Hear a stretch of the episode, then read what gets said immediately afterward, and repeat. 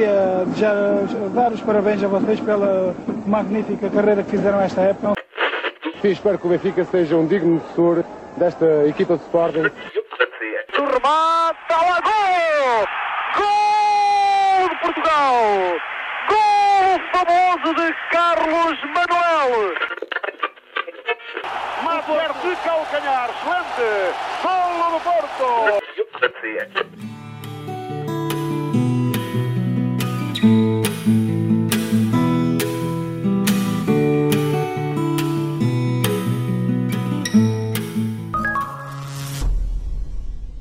Viva! Sejam bem-vindos ao primeiro episódio da Oitentena do Matraquilhos, a série em formato podcast que narra a história e as histórias do futebol português nos anos 80. Depois de termos andado há umas semanas pelos anos 90 bem medidos do futebol português, eis-nos de volta, mergulhados uh, agora na década de 80 do século XX. Teremos finais europeias, saltilho, o início de um jejum e até terminaremos com uma final da Taça de Portugal inédita e surpreendente. Isto tudo enquanto o país se entretinha com o Passeio dos Alegres, o Tal Canal ou Vila Faia. O rock português irrompia por esse, por esse país fora. Hard Rock, álbum de Rui Veloso, é lançado em 1980. E em 1986 há de se cumprir finalmente o refrão do GNR, Portugal na CEE. Mas isso ficará para outros episódios. Antes de tudo, vamos à apresentação da nossa equipa, que tem um reforço especial. Já lá vamos. Olá, Rui Silva. Olá, Pedro Fragoso. Depois da noventena, quais são as expectativas para esta oitentena? Sobretudo, aprendizagem. É que se nos anos 90 houve ali um ou dois anos que não, que não tinha vivido, ou com memórias claras, e depois foi um bocadinho só recordar coisas, uh, na preparação de 80-81 foi quase uma tábua rasa em que ia ficando estupefacto a cada novo detalhe que ia encontrando. Olá, Rui Malheiro. Viva Pedro, viva Ruiz. É isso, estou, estou no meio de Rui, já vai lá, vamos. Rui se tivesses que definir os anos 80 logo à partida para dar aperitivo aos nossos ouvintes, que palavras escolherias?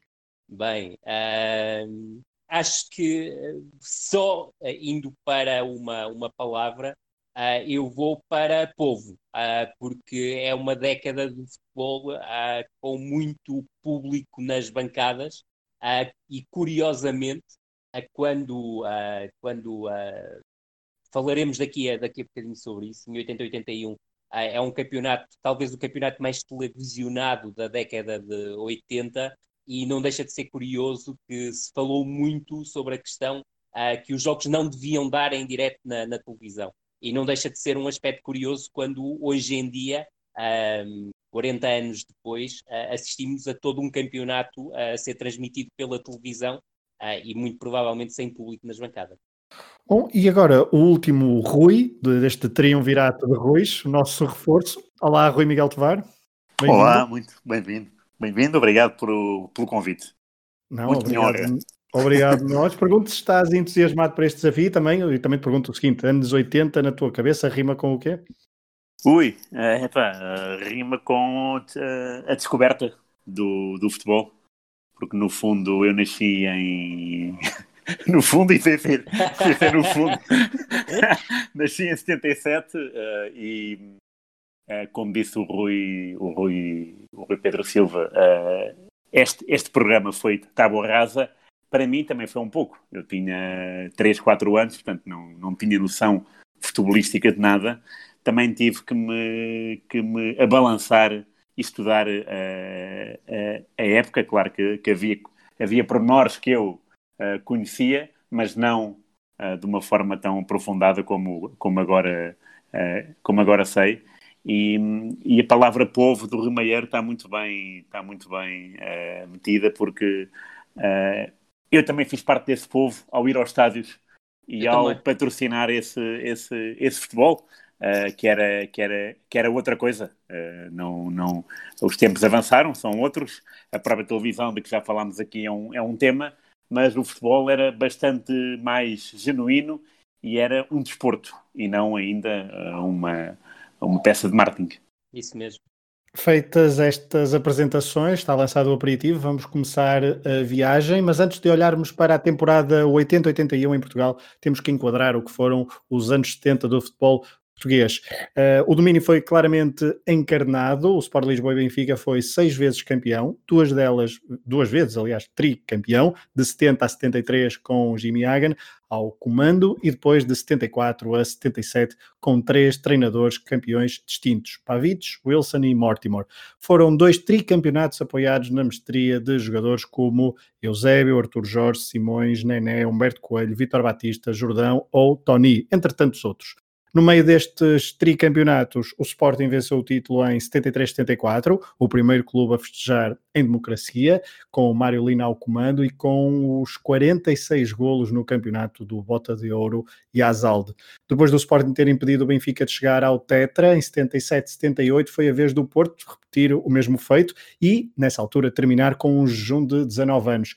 Um, 19 anos, dos azuis e brancos. Nas Antas juntou-se, juntava-se então a dupla Pedroto, treinador, e Pinto da Costa, diretor para o futebol, apoiados num discurso psicológico bastante forte contra o centralismo, apelando ao espírito guerreiro dos azuis e brancos, o Futebol Clube do Porto consegue o segundo bicampeonato da sua história, depois do primeiro conseguido no final dos anos 30.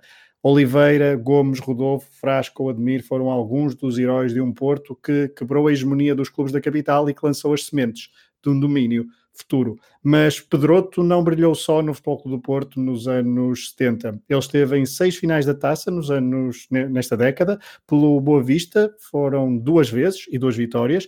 Pelo Porto venceu uma e perdeu duas. E pelo Vitória, da cidade de Setúbal, perdeu uma vez, frente ao Sporting Clube Portugal por 3-2. O Sporting venceu quatro taças de Portugal, o Benfica conquistou três, para além do tal bis de Pedroto, Jimmy Hagan também levou os achadrezados à vitória no Jamor, Hagan que havia vencido pelo Benfica uma final, uma das duas taças que o Benfica tenta. O Porto chegou a três finais, mas só venceu por uma vez, frente ao Braga em 77.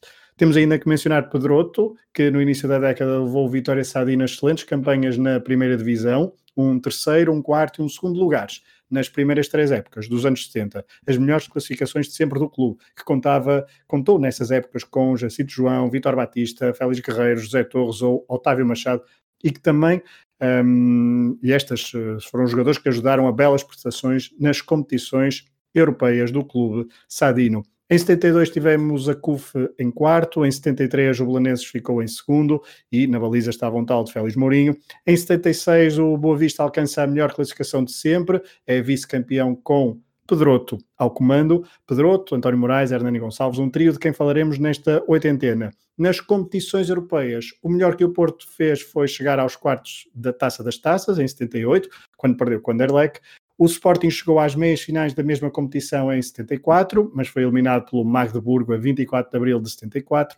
E o Benfica esteve a um passo da final da Taça dos Campeões Europeus em 72, mas caiu frente ao Ajax do futebol total de Cruyff. A seleção portuguesa não conseguiu apurar-se para nenhuma fase final durante os anos 70, depois do brilhante Mundial de 66 em Inglaterra. E até aqui Pedro tem um papel relevante, ele que foi selecionador português, ao mesmo tempo que orientou Vitória de Setúbal e Boa Vista. Lá por fora tivemos o trio do Ajax do futebol total de Cruyff, como falamos há pouco, o trio do Bayern de Munique, o bis do Liverpool e outro bis inglês, desta feita o Nottingham Forest de Brian Clough. Apenas quatro clubes diferentes se coroaram campeões da Taça dos Clubes Campeões Europeus na década de 70. A nível de seleções, o verão, o verão de 80 deu-nos a vitória alemã sobre a Bélgica no Europeu Italiano, isto depois da mesma seleção ter sido campeã mundial em 74. Campeão mundial em título por esta data, uh, julho de 1980, era a Argentina, que tinha vencido em casa o Mundial de 78 na final frente à Holanda. E assim, lá está, chegamos a 1980. Ah, e não me esqueci, o Sporting foi campeão em 79-80, com muitos golos de Manuel Fernandes e de Rui Jordão, melhor marcador do campeonato, com 31 golos. Rui Malheiro, 80-81, arranca então com o Sporting Clube Portugal como campeão em título, num campeonato com 16 equipas, um estreante vindo da margem sul do Tejo. Conta-nos que equipas são estas e que treinadores comandam os primeiros plantéis da nossa oitentena. Vamos a isso. Uh, partindo para esta temporada 80-81, temos o Sporting à procura de um, de um, bicampeonato. O Sporting que não conseguia ser bicampeão desde a da conquista de quatro títulos consecutivos entre 50 e 54.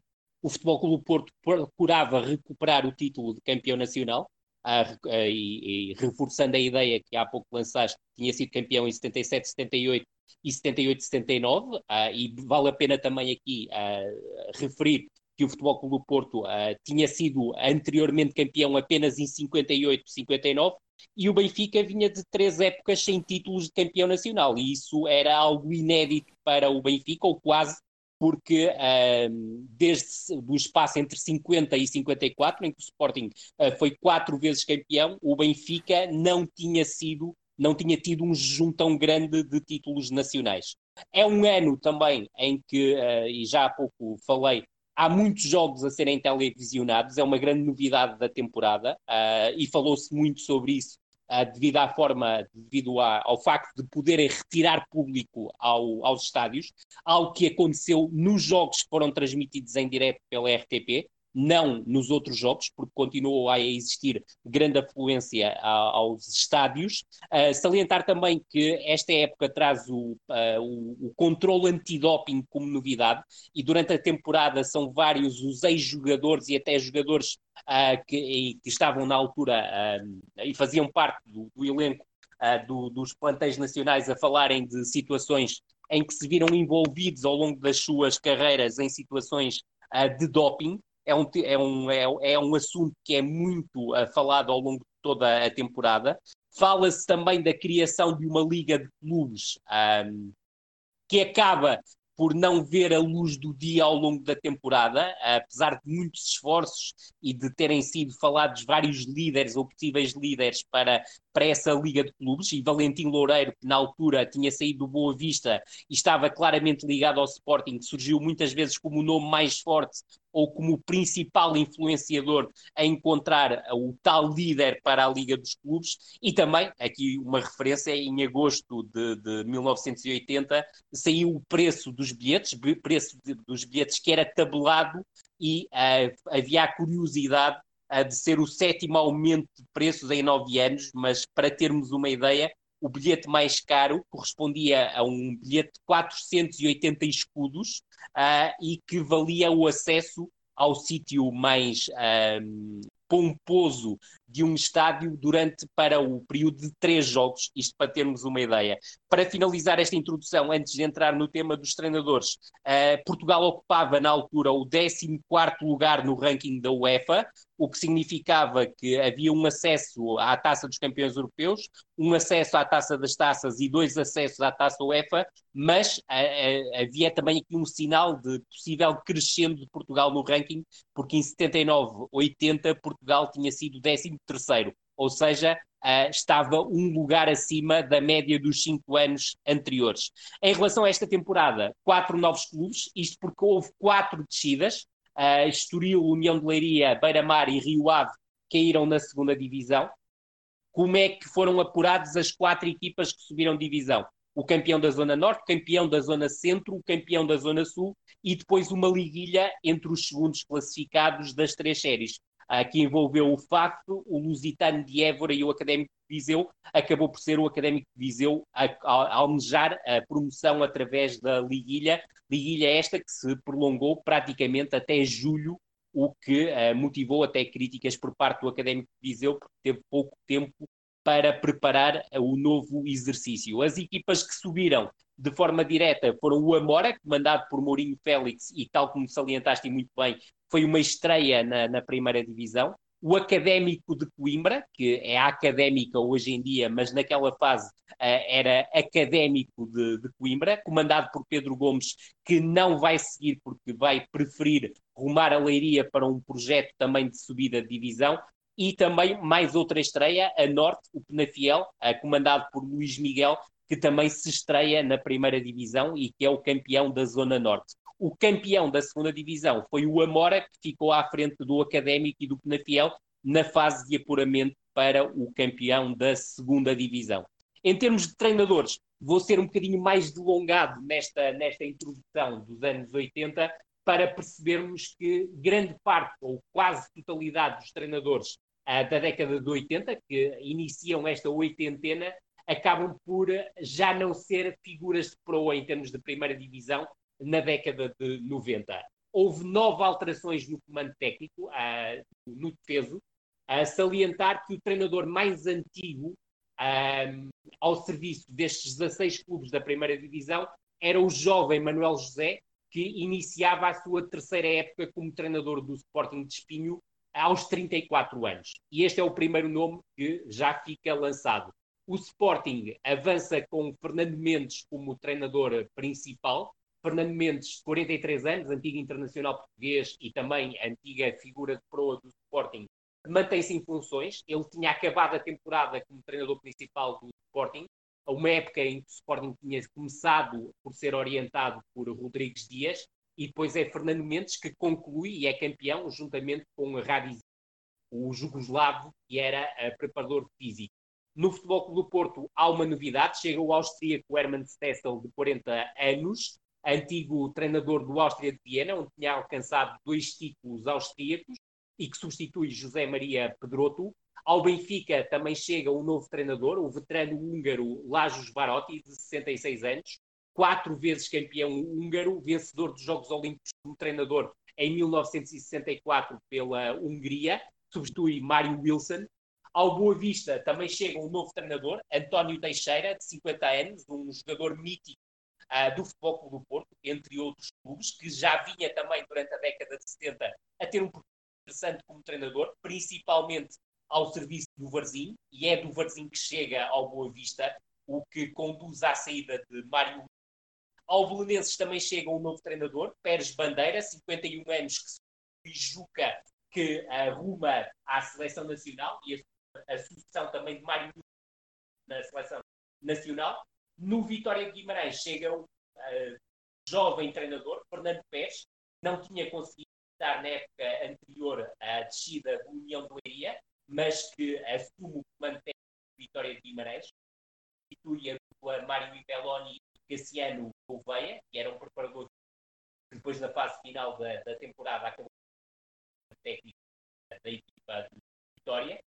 Também como novidade salientar que Mário Lino saiu de Boa Vista para um Sporting de Braga ambicioso, procurava uh, o objetivo europeu, a entrar nas contas da, da, da europeia. Mário Lino, que uh, já tinha treinado o Sporting anteriormente, estado duas taças de pelos Leões. E Hilário, outra figura do Sporting, treinador do Sporting de Braga. Nas novidades também, José Carlos é o novo mais um treinador com um passado muito rico como jogador do Sporting, substitui então António Teixeira, que rumou ao Boa Vista, e ainda também no capítulo das novidades, Rodrigues Dias, que tinha sido treinador do Sporting e do Beira-Mar no exercício anterior, é o novo treinador do Vitória de Setúbal, um treinador de 55 anos, uh, com passado como preparador físico e que substitui Pérez Bandeira. E, por fim, Francisco Andrade é o novo treinador da, da Académica, um treinador que tinha tido passagens anteriores também pelo, pela Académica, pela União de Tomar e pela União de Coimbra, e substitui então Pedro Gomes, que ruma à União de Leiria com o objetivo de conduzir ou reconduzir a União de Leiria à primeira divisão. Quem se mantém em funções, para além de Fernando Mendes no Sporting, Manuel José no Sporting de Espinho, Manuel de Oliveira, 48 anos, no Portimonense, uma das figuras míticas da década de 70 como treinador. Outra figura mítica, António Medeiros, 47 anos, no Marítimo. Juntam-se a estes os treinadores que conseguiram promoções. Uh, uh, no Mourinho Félix, no Amora, uh, Luís Miguel no Penafiel, ambos com 42 anos, e José Muniz, professor José Muniz, com 44 anos, no Académico de Viseu. E é este o painel de treinadores uh, dos clubes da primeira divisão no arranque da nossa oitentena. E arrancamos agora para um, o primeiro clube, o primeiro grande, e vamos arrancar uh, com o Futebol Clube do Porto, porque a equipa azul e branca que já fica já o alerta, fica em segundo no final do campeonato, tem um verão que marca definitivamente a época. O 80-81 é marcado pelo verão quente nas Antas, o verão quente de 1980.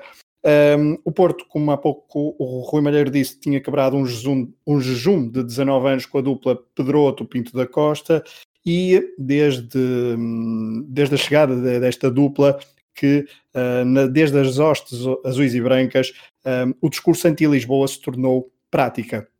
Os triunfos desportivos pareciam corroborar a estratégia e o Porto deixou de ter medo de atravessar a ponte Dom Luís rumo a sul. Se olharmos para os factos, vemos que após a época sem títulos em 79-80, o Porto já não é comandado então por Pedroto e Pinto da Costa, também Pinto da Costa também já não é diretor de, de, futebol, mas de facto o que é que se passou no verão de 1980, o tal verão quente? Recorrendo à autobiografia de Pinto da Costa, largos dias têm 100 anos, o caso parece bastante simples de explicar. Depois de terem perdido o tri por causa do defesa do Vitória de Guimarães Manaca, que marcou um autogol contra o Sporting, e também após uma derrota no Jamor frente ao Benfica na final da taça, Pinto da Costa sentiu que não tinha confiança do presidente Américo de Sá. E, passo a citar, ao tempo era já patente algum desencontro entre o Departamento do Futebol e o presidente Américo de Sá perante o que considerávamos estar a suceder um ataque ao poder político, ao Futebol do Porto, um, não sentimos então que a presidência do clube estivesse a dar-nos o apoio necessário. Sendo na ocasião o nosso presidente deputado eleito do CDS, ele passava quase toda a semana em Lisboa, na Assembleia da República. Deixava-nos um pouco isolados na luta contra o poder centralista. Fim de citação.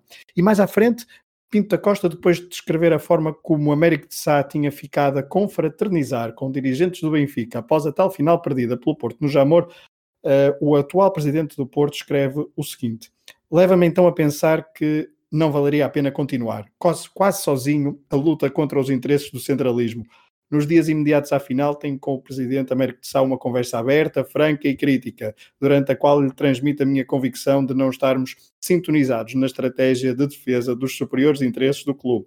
Como o presidente era ele, fica assente a minha não continuidade na sua direção. Bom, Pinta Costa o mito que sucede no verão quente. Por este relato, parece que foi tudo relativamente tranquilo e apenas fez uma breve e inócua referência a um comunicado de Pedroto e da sua equipa técnica. E que comunicado foi este? Após a saída de Pinto da Costa, a 17 de junho, os técnicos Pedroto, Moraes e Hernani Gonçalves rompem com a direção em solidariedade com o antigo diretor de, de, de futebol e voltam a colocar a tónica na tese do presidente Américo de Sá estar vendido ao centralismo. Fica famosa a seguinte frase de Pedroto. Mais uma vez fica provado que Américo de Sá queria entrar na Assembleia da República com a cabeça de Pinto da Costa debaixo do braço, mas em vez disso, leva na testa o grande letreiro de traidor.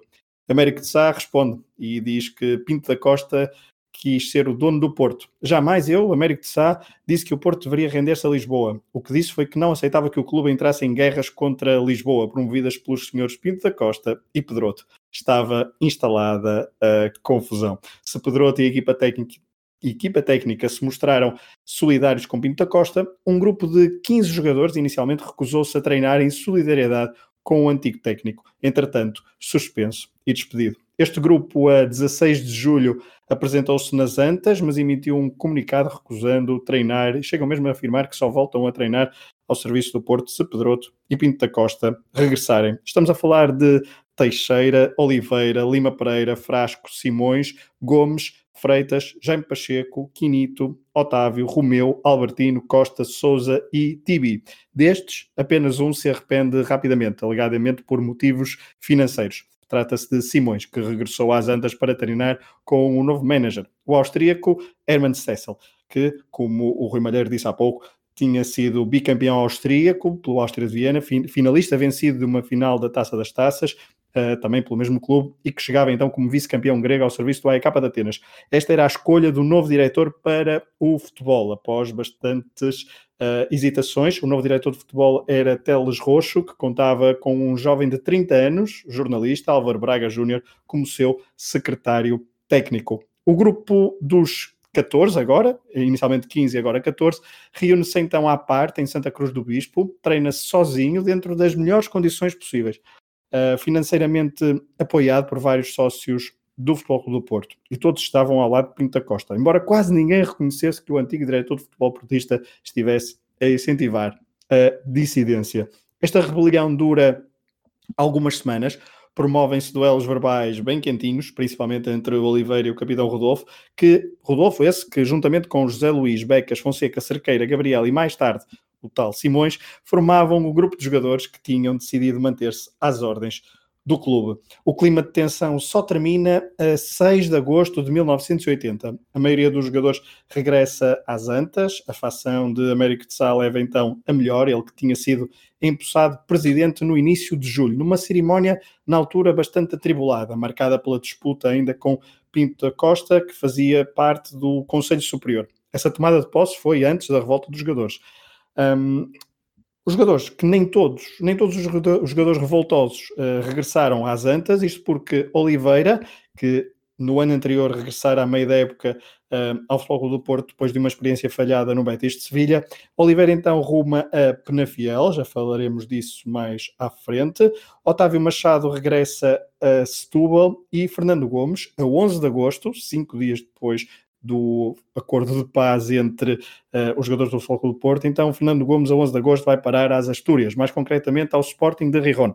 Ele ainda chega a jogar no troféu 3 Herrera, que o Porto disputa na pré-época, e disputa a 8 de agosto uma derrota por 2-1 frente ao Real Madrid e a 10 de agosto vitória por 4-1 frente ao Flamengo. A pré-época, como se percebe, foi bastante atribulada e não se perspectivava vida fácil para o clube azul e branco. E até porque o sorteio do campeonato ditou um encontro escaldante na primeira jornada em Alvalade. O campeão em título receberia o Porto na estreia oficial do austríaco Stessel. Já lá vamos, tempo para eu respirar, para fazer uma pausa, até porque o verão quente marca de facto a pré-temporada no futebol português. Uh, Rui Malheiro, queres acrescentar alguma coisa ao que foi dito muito brevemente? Bem, a tua análise é completíssima, há muito pouco, muito pouco a acrescentar, ou nada mesmo a acrescentar.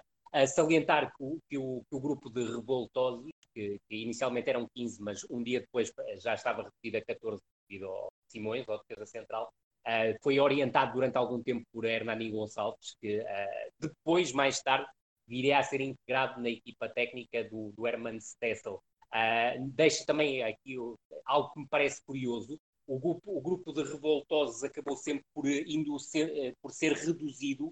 O primeiro jogador, eh, depois de Simões, que, que acabou por, por, por, voltar atrás, foi Souza.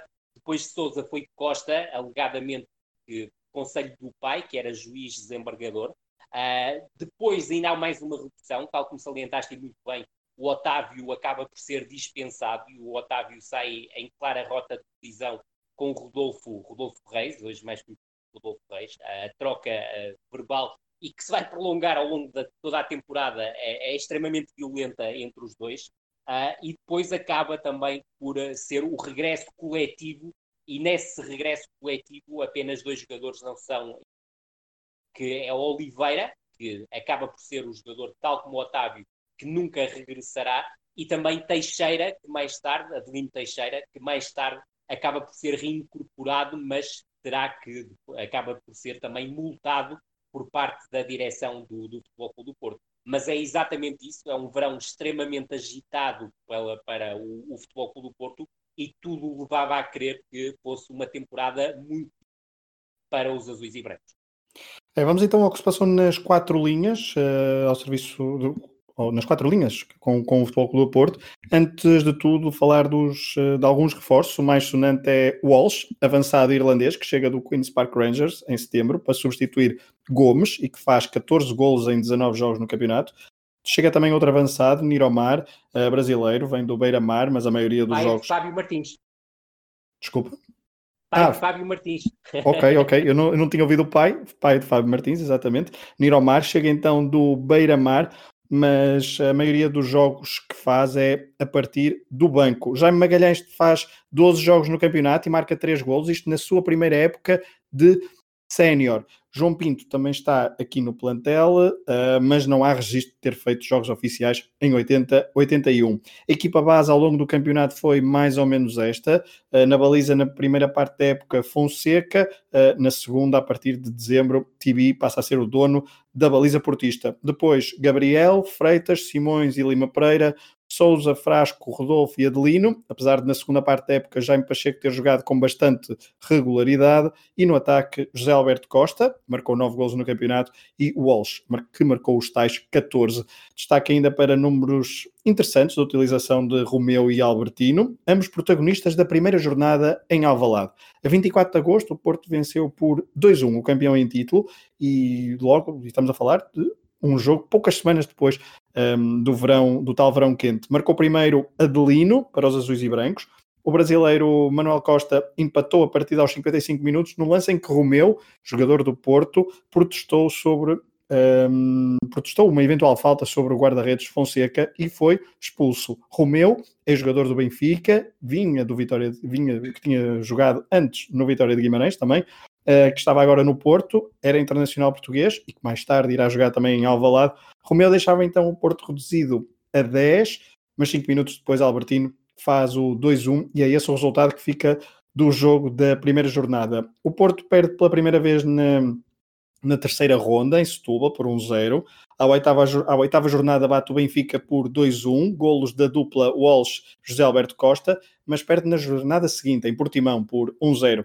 No final da primeira volta, duas derrotas e três empates, um deles em casa, frente ao Penafiel de Oliveira e também do parapsicólogo Zandinga. Daqui a pouco o Rui Malheiro certamente que desenvolverá esta história do homem que foi delegado ao jogo nas Antas no empate a duas bolas. No início da segunda volta, o Porto entrou a ganhar frente ao Sporting, em casa, um zero, gol do Walsh. O Porto está nesta altura em segundo, a três pontos do Benfica, e a segunda volta do Porto é muito forte até à jornada 23, quando vai à luz, separado pelos tais dois pontos e perde por 1-0, golo de João Alves. Depois, o Porto até vence três jogos seguidos, aproveita deslizes do Benfica para meter pressão, mas nas últimas quatro jornadas, três empates dos azuis e brancos fazem com que a equipa de Stessel fique em segundo, a dois pontos do Benfica. Este Porto não era uma equipa goleadora, foi o segundo melhor ataque, mas com menos 19 golos que o Benfica. Destaque para as goleadas frente à Académica de Coimbra, ou Académico de Coimbra por 7-0, e ao Amora também outra goleada por 6-3, ambos os jogos disputados no estádio das Antas. Na Taça de Portugal, o Porto voltou a chegar à final e novamente frente ao Benfica. Souza marcou seis golos na competição, entre eles o gol da vitória nas meias finais frente ao Vitória, da cidade de Setúbal. Mas a 6 de junho de 1981, Nené fez um hat-trick no Jamor. 3-1, derrota do Porto e vitória do Benfica, sobre a qual falaremos mais daqui a pouco. Nas competições europeias, o Porto participou na Taça UEFA. Na primeira ronda eliminou os irlandeses do Dundalk, do Dundalk graças a um golo solitário de Souza, de penalti, e na segunda ronda, depois de vencer em casa por 2-0 os suíços do Grasshoppers, o Porto foi a Zurique perder por 3-0 após prolongamento e ficou por aqui então a participação dos azuis e brancos nas provas da UEFA em 80-81. Uma temporada sem títulos para os Homens das Antas e marcada pelo verão quente de 1980. Rui Miguel Tovar, este este Porto de 1980-81 é marcado então pelo, uh, pelo verão quente e que, que, memórias e que histórias engraçadas podes ter por causa deste Porto 80-81 que não conseguiu qualquer título? É, de facto foi um... Como tu disseste bem, já se, já se antevinha com, com o verão daqueles. Não era fácil ganhar um, alguma coisa, mas mesmo assim deram, deram bastante luta e o facto de terem acabado em segundo e chegado à final da taça diz bem da, daquele nervo que o Porto sempre teve, o nervo competitivo. Uh, só queria aqui realçar que uh, quando, quando se falou da, da pré-época e da tal vitória 4-1 ao Flamengo, referir que três desses quatro gols foram do Souza, o que é de facto uh, notável. Um, era um jogador que muita gente não se lembra agora, mas que deixou uma marca eh, significativa no futebol português, sobretudo no ano de, de 84, já lá chegaremos, com aqueles dois golos uh, uh, imortais, um às Juventus e outro à Espanha, uh, de que nada valeram em termos de vitória, mas que foram significativos, cada um à sua maneira. e depois, dizer que de facto o Porto lutou muito, muito mesmo. Teve ali um, teve ali, foi, foi bastante interessante ali a, a, a, a disputa com, com o Benfica. E já agora, referir que uh, falou-se uh, na magreza de gols marcados do Porto, mas também temos que ver que, o outro lado há muitos poucos gols sofridos e o Tibi teve 810 minutos imbatível, imbatido, que são quase, representam quase 10 jogos seguidos, o que é muito interessante, sobretudo para quem, para alguém que tem um jingle vai buscar TV. Portanto, um homem que consegue estar 810 minutos é obra. É obra. Bom, do Futebol do Porto, uh, fechamos para já o capítulo nesta oitentena. Uh, Rui, Rui Silva, isto, isto eu vou ter que me habituar a. São, muito, são muitos Ruiz e bons. Uh, Rui Silva, começamos pelo Porto até para um, contextualizar o verão com o verão quente as restantes temporadas dos adversários. O Porto ficou em segundo, mas o Sporting, campeão em título, não fez melhor e ficou em terceiro numa época atribulada para os lados da Alvalade. A bola é tua. Sim, se o Futebol Clube Porto teve um verão atribulado, e foi o mais atribulado, de facto, o Sporting não teve necessariamente um verão fácil. Estamos a falar de um Sporting que era campeão e que manteve praticamente toda a estrutura. Fernando Mendes manteve-se no comando técnico, Radicides renovou por três anos como secretário técnico e preparador físico e o plantel também não sofreu praticamente nenhuma mexida. O problema era de direção, era aí que estava a instabilidade, eh, sem rumo desde a demissão de João Rocha em agosto de 79, quando tinha enfocado problemas de saúde e o desgaste provocado pelas dificuldades sentidas pela direção para levar, o cabo, para levar a cabo os planos de expansão, e portanto julho era um mês decisivo uh, para umas novas eleições, só que não aparecia nenhum candidato. E Emílio Correia podia ser uma hipótese e prometia recuperar, por exemplo, o voleibol e o ciclismo, mas só se tivesse o apoio de João Rocha, que João Rocha não dava. E Emílio Guerreiro recusou por problemas cardíacos, Valentim Loureiro também não se mostrou disponível. Chegada a hora da verdade, João, João Rocha ficou com poderes reforçados avisando que os problemas do Sporting não podiam continuar a ser resolvidos à custa da capacidade financeira de um ou mais indivíduos. E esta era uma altura em que o clube devia já 30 mil contos, que só para ter uma ideia, estava acima do orçamento anual do Sporting Braga, que era de 20 mil contos, uma equipa que estava a lutar por um lugar europeu. O plano de João Rocha era ambicioso. Ele dizia: de um lado, há que dotar o clube das estruturas imprescindíveis que lhe permitam continuar a ser o campeão do desporto português. Por outro lado, temos de cumprir nossa missão desportiva, conquistando títulos e mantendo uma posição ímpar e dignificante em todas as modalidades em que competimos. Outro dos grandes objetivos era fechar a pala, fechar a pala não, fechar o estádio. Com os olhos postos no campeonato e a instabilidade diretiva resolvida, o ataque ao mercado acabou por ser modesto. O médio Salvador chegou do Boa Vista, garantindo que tinha cumprido o compromisso moral que tinha com Valentim Loureiro. O jovem guarda-redes Crespim regressou depois de um ano no Seixal, os Muris veio do Belenenses e dos Estados Unidos chegou um avançado nigeriano. O avançado vinha recomendado por Fernando Mendes, chamava-se Nuococha, jogava no Pennsylvania Stoners e tinha o curso de Administração de Empresas na Universidade de Clemson, que é atualmente uma das melhores equipas de futebol americano não se confunda com soccer. O Sporting tentou levar ao limite a expressão de que uma equipa que não ganha, uma equipa que ganha não se mexe, mas os primeiros sinais foram logo esclarecedores. A época ia ser um desastre dentro e fora de campo. Depois de ganhar todos os 15 jogos em Alvalade na época anterior, perderam na estreia com o Futebol do Porto, lá está, que tinha tido um verão ainda mais atribulado, e o empate em Viseu na segunda jornada eh, ajudou a expor uma situação ainda mais delicada do que se podia pensar. Com o campeonato tremido e um empate na primeira mão da versão não oficial da Supertaça, com o Benfica, o Sporting não fez melhor na Taça dos Campeões Europeus, acabando eliminado pelo Honved depois de duas derrotas. Uma em casa emprestada em Setúbal por 2-0 e outra na Hungria por 1-0. Como se não bastasse, o Sporting perde uma das suas maiores figuras, Artur Correia, que regressado dos Estados Unidos no início de setembro, sentiu-se mal uma noite no Casino de Estoril, de 23 para 24 de setembro. Eh, nessa manhã ele tinha sofrido um toque na vista direita e acabou paralisado do lado esquerdo, vítima de um acidente cardiovascular. Com a vida em risco, passou por um processo longo de recuperação e não voltou a jogar.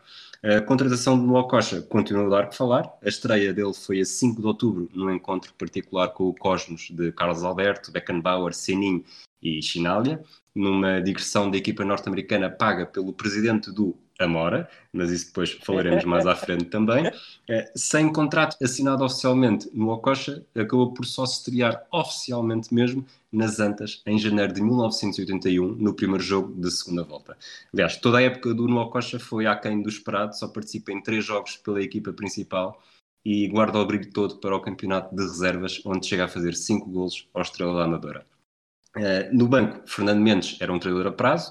Uh, o angolano Lito chega a queixar-se que tinha lugar entre os melhores, mas que Fernando Mendes não usava para ele os mesmos critérios que utilizava para outros jogadores. Os resultados não ajudavam. Com 13 jornadas disputadas, o Sporting tinha 5 vitórias, 5 empates, 3 derrotas e estava já em quarto lugar, a 8 pontos do Benfica.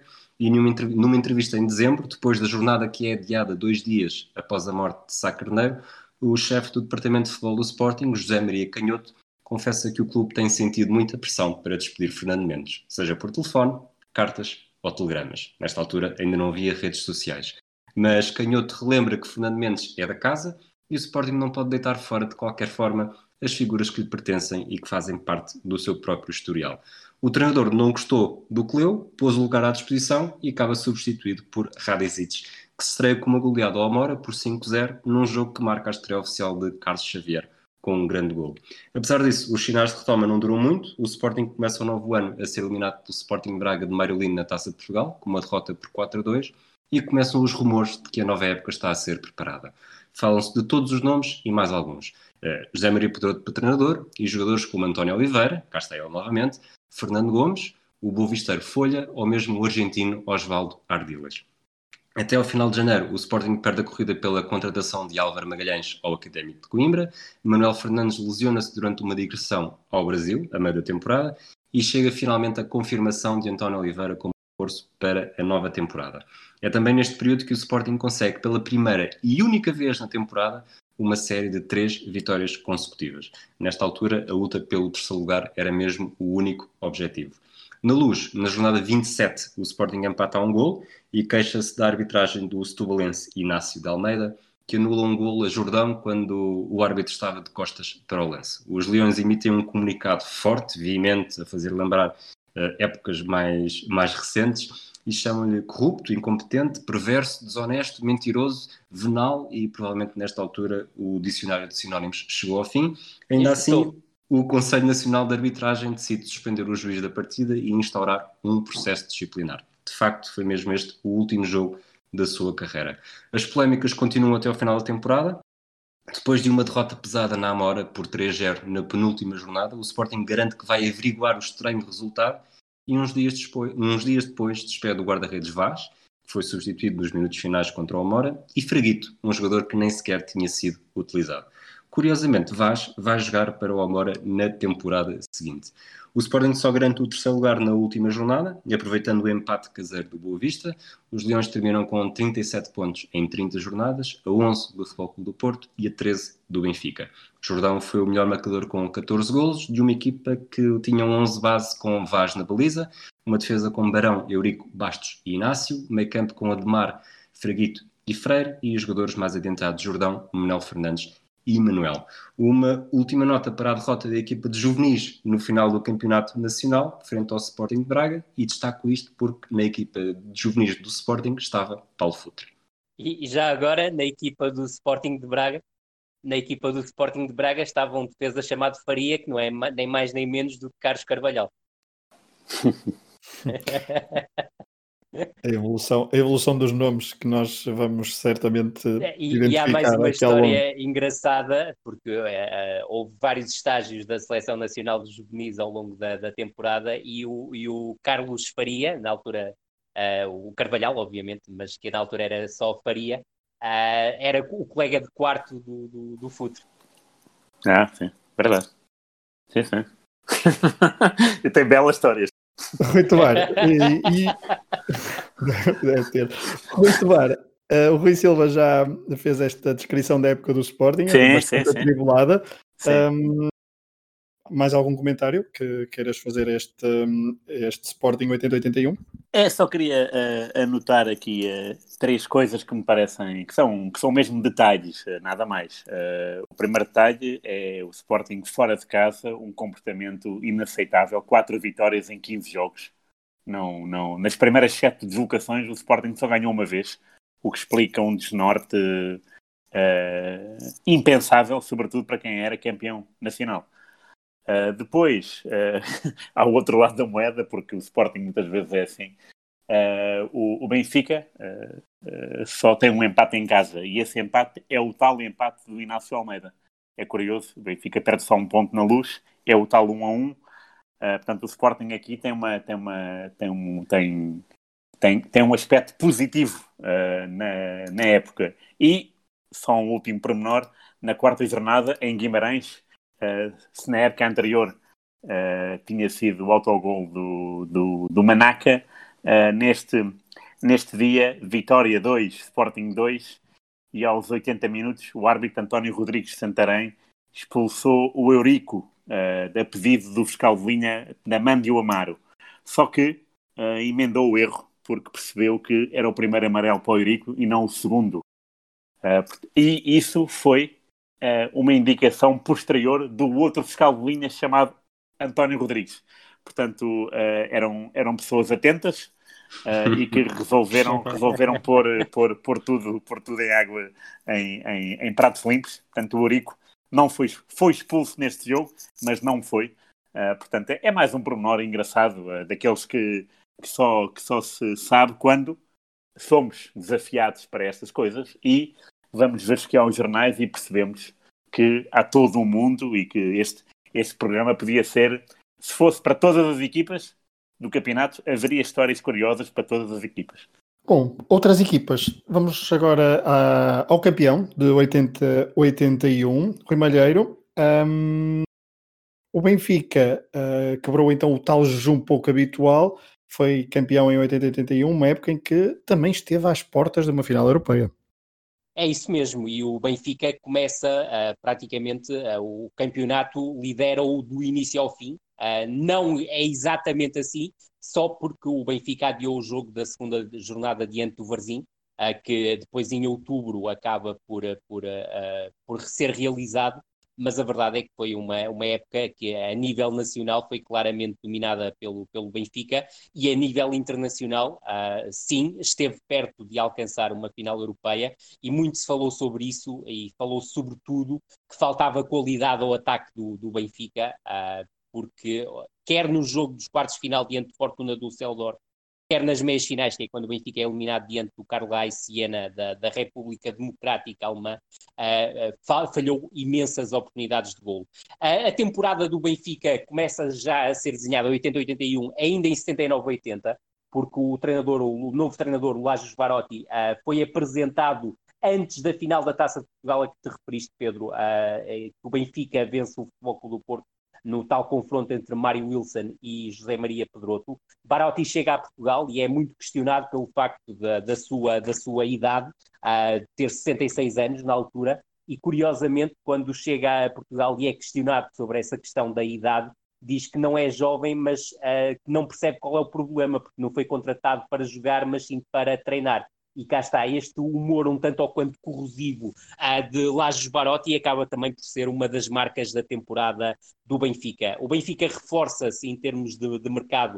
Uh, a principal aquisição é obviamente o regresso de João Alves. Uh, João Alves é desviado do, do Sporting, o próprio o afirma, Ferreira Queimado, na altura presidente do Benfica, um tanto, um tanto ao quanto em desespero, uh, vai a, a, a Paris, a dia 1 de julho, e consegue afiançar a aquisição de João Alves a troco de 18 mil contos, que era uma verba já impressionante para, para, para a altura, e João Alves surge assim como o principal reforço do Benfica para a temporada. Ele junta-se Vital, uh, que tinha estado no Betis, um jogador que tinha sido bicampeão pelo Futebol do Porto, mas formado nas escolas do Benfica, Vital, sobre o qual nós falamos na noventena, como treinador interino do Sporting, uh, na sucessão de Otávio Machado.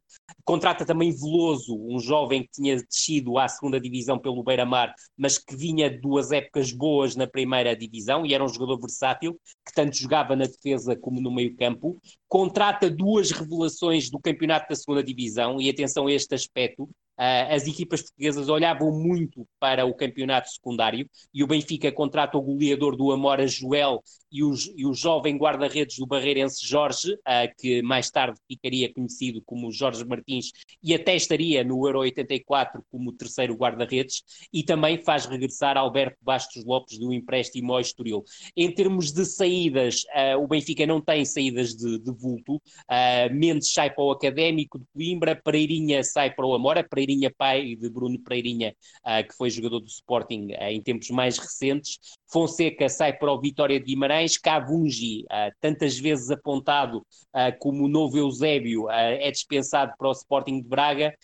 Jorge Silva também vai para o Amora. Para onde segue também Diamantino, Diamantino Miranda, uh, um jovem na altura que, por falta de espaço no plantel principal do Benfica, acaba por seguir para o Amora. Mas o, o processo uh, de entradas e saídas do Benfica era tão tumultuoso e os valores eram tão baixos que, para termos uma ideia, Chalana esteve perto de abandonar o Benfica porque teve propostas do Braga, do Portimonense e do Marítimo similares àquilo que o Benfica acabou por lhe oferecer, mas para termos uma ideia, o Sporting chegou a oferecer-lhe o dobro daquilo que veio a ganhar pelo, pelo Benfica uh, e a verdade é que Chalana acabou por optar por continuar como treinador, uh, do, como, como jogador do, do, Benfica e não rumar ao principal rival da cidade de, de Lisboa. Uh, a temporada, a pré-temporada do Benfica começa com algumas interrogações sobre os métodos de Barotti. Barotti optou uh, por fazer uma pré-época muito reduzida em termos de jogos e se criou algumas interrogações. Contudo, os resultados foram uh, quase, diria, épicos para a equipa do Benfica. Isto porque o Benfica desloca-se ao Canadá e vence o torneio internacional de Toronto, ganha nas meias finais ao Panhelénico, uma equipa medíocre, por 4-0, mas depois na final, diante do, do Partizan, vence por 6-1 num jogo em que se destaca Carlos Manuel com três golos. Depois faz a apresentação aos sócios diante do Paris Saint-Germain, um jogo uh, com perante 50 mil espectadores em pleno mês de agosto, que permitiu ao Benfica um encaixe de 5 mil contos, uh, uma verba muito forte para a altura, e o Benfica consegue aqui uma vitória fortíssima por 4-1, uh, que cria grande entusiasmo nos adeptos. A época oficial começa logo a seguir. É certo que o Benfica, em plena época oficial, ainda vai disputar o troféu Santiago Bernabéu. Uh, empata com o Real Madrid nas meias finais, 2-2, dois golos de Humberto Coelho nos últimos 10 minutos, uh, uh, mas depois perde no desempate por pontapés da marca de grande penalidade, sendo a curiosidade que Humberto foi o único jogador do Benfica a marcar desde, desde os 11 metros. Depois no jogo de terceiros e quartos lugares, uh, o Benfica perde com o Dinamo de, de Kiev uh, e acaba o, por ficar no quarto lugar neste troféu Santiago Bernabéu. A época oficial, tal como, como disse há pouco, arranca de forma muito forte para a equipa do Benfica. O Benfica consegue sete vitórias consecutivas para o campeonato, para o campeonato sem sofrer golos. Uh, são quatro vitórias em casa, três fora. A primeira logo, na primeira jornada, diante do Boa Vista, uma vitória fora por um zero num jogo de grau de dificuldade elevado. Isto permitiu ao Benfica, no final da sétima jornada, já ter um avanço de três pontos sobre o Futebol Clube do Porto e de cinco pontos uh, sobre o Sporting. Além disso, o Benfica consegue também o empate por 2-2 em Alvalade para a primeira mão da Supertaça, colocando-se claramente numa boa posição para vencer a competição e consegue, em termos de competições europeias, eliminar numa pré-eliminatória da Taça das Taças os turcos do Altai e depois, na primeira eliminatória, o Dinamo de Zagreb, com, com, uh, na altura orientado por um jovem que uh, viria a dar muito que falar na década de, de 90, uh, Blazevic, que viria a ser selecionador da Croácia no Mundial de 98, elimina o Dinamo de Zagreb, com a curiosidade, empate fora e vitória em casa nas duas eliminatórias. Chegamos então à nona jornada, do, à oitava jornada do campeonato, que tem a deslocação do Benfica às Antas, e o Benfica, tal como o Pedro disse há pouco e muito bem, perde por 2-1 e soma aí a sua primeira derrota da temporada. É, é o fim de uma série de 1800, 1086 minutos de Bento sem sofrer golos para o campeonato, antes desta derrota, uh, que foi uh, de tal derrota, a primeira derrota para o campeonato do Benfica, o Benfica desloca-se a Malmo para jogar para a Taça das Taças e perde num jogo em que não conta com Humberto Chalana, algo que se vem a repetir também no jogo no, no Estádio das Antas diante do Futebol Clube do Porto e perde por 1-0 e aí Bento quebra um, o tal, uh, uma série em termos de jogos oficiais de 1129 minutos sem sofrer golos, o que era absolutamente impressionante. Em termos de campeonato, após a derrota nas Antas, o Benfica um, fica com uma vantagem de um ponto sobre o Futebol Clube do Porto e três pontos sobre o Sporting, mas a resposta é muito forte. A resposta do Benfica dá-se com a vitória na Supertaça, 2-1, uh, quatro dias depois da derrota diante do Futebol Clube do Porto para o campeonato, e aí o Benfica conquista o seu primeiro troféu uh, oficial da temporada, e depois também consegue eliminar o Malmo uh, com uma reviravolta, com dois golos de, de Nené, mas com a tal curiosidade de Humberto e Chalana regressarem à equipa e permitirem aqui um Benfica bem mais forte diante do Malmo, comandado na altura por um treinador inglês e que tinha dois britânicos no seu plantel. Uh, entre a jornada 9 e a jornada 22, o Benfica consegue 11 vitórias e 3 empates, uh, portanto não perde. Isso faz com que chegue à 23 jornada, o encontro uh, diante do Futebol Clube do Porto na luz, com uma vantagem de dois pontos sobre o Futebol Clube do Porto e uma vantagem já considerável sobre o Sporting de 11 pontos. Os três empates que o Benfica cedeu foram sempre fora de casa, empate em Alvalade por 1-1 diante do Sporting, empate 0-0, quer em Setúbal, quer em Penafiel, aqui o Penafiel já orientado por António Oliveira, na altura treinador-jogador. 23 jornada, jogo-chave do campeonato, Benfica, Futebol Clube do Porto, o Benfica vence o Futebol Clube do Porto com um gol de João Alves, uh, João Alves que dedica o, o, o, seu filho, o seu o golo à sua filha recém-nascida Núria, uh, um nome que era a primeira Núria em Portugal, um nome que, de, de inspiração espanhola devido à passagem de, de, de, João Alves pelo Salamanca, e este jogo do Benfica diante do Futebol Clube do Porto acontece entre os dois jogos dos quartos final da taça UEFA. E é um Benfica muito forte, consegue empatar 2-2 em Düsseldorf, diante do Fortuna, um jogo uh, que o Benfica esteve a perder por 1-0 e por 2-1, mas consegue com golos de Carlos Manuel e Humberto garantir um 2-2 e depois na segunda mão um gol de Chalana aos 87 minutos a carimbar o passaporte para as meias finais da Taça de Portugal, no tal da, da, Taça das Taças, no tal recital de oportunidades falhadas pelos avançados do Benfica, mas Eusébio, curiosamente, no final do jogo diz que este Benfica já está muito perto daquele que era o seu Benfica. Uh, depois, em termos de campeonato, há uma ligeira quebra do, do Benfica, porque se concentra claramente na chegada à final da Taça das Taças. O Benfica, em termos de campeonato, em quatro jornadas concede três empates, o que permite até relançar um pouco a incerteza uh, em relação à, à conquista do, do, título. Empate em Viseu, empate em Guimarães, diante de um Vitória orientado então por José Maria Pedroto, e empate em casa, tal como o Pedro e o Rui já disseram, os Rui já disseram, diante do Sporting no seu único ponto perdido uh, dentro de casa. A verdade é que as meias finais adiante do Carleá e Siena não correm bem, sobretudo porque o Benfica, fora de casa, perde por 2-0, um resultado uh, que já estava definido ao minuto 15 e o Benfica escapa a uma goleada, goleada essa que o próprio Barotti acabou por uh, uh, dizer que poderia ter acontecido. Uh, o Benfica nesse jogo não joga com Chalana devido à lesão e também não joga com Pietra devido a castigo uh, e sente-se claramente desconfortável na deslocação à Alemanha Democrática. Na segunda mão, o Benfica entra muito forte no Estado da Luz, com o apoio do, dos seus adeptos, mesmo uh, com uma promessa de uma transmissão televisiva que acaba por não acontecer. Reinaldo marca aos 59 minutos, o Benfica desperdiça inúmeras oportunidades de golo e acaba por não conseguir levar o jogo para prolongamento, algo que foi definido por Lajos Barotti como uma lástima e por Humberto Coelho, capitão dos encarnados, como uma grande injustiça face ao elevado caudal ofensivo que o Benfica criou nesse jogo, um jogo em que o Benfica se viu privado de utilizar João Alves porque viu um cartão amarelo uh, em, no, no, no, jogo da primeira mão que o inibiu de participar no segundo jogo.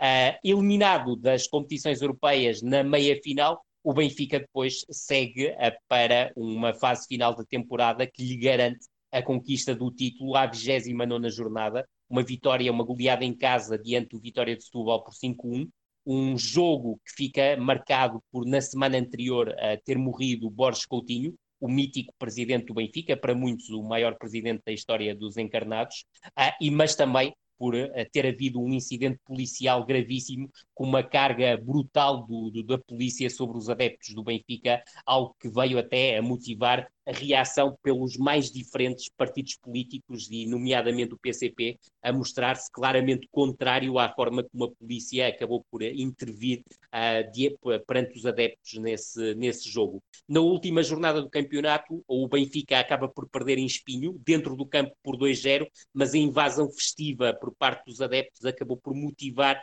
uma derrota na Secretaria por 3-0. Salientar que Tony, uh, que nesta época é no fundo já um jogador treinador adjunto, era o responsável pela observação dos adversários, acaba por ser utilizado na jornada 29 diante do Vitória de Setúbal para poder sagrar-se campeão nacional. Uh, o Benfica vence o campeonato, tal como já foi referido, é também o melhor ataque e a melhor defesa do, do campeonato. Para juntar à vitória no campeonato, o Benfica vence também a Taça de Portugal. Uh, iremos falar também um bocadinho mais sobre esta final, uh, um bocadinho mais à frente. Uma vitória por 3-1 diante do Futebol Clube do Porto, com o Nené, depois de uma época com muitas críticas pelas oportunidades falhadas, a conseguir não só sagrar-se melhor marcador do campeonato, mas também ser o protagonista principal da final da Taça de Portugal, uh, ao, ao, marcar os três golos da final diante do Futebol Clube do Porto.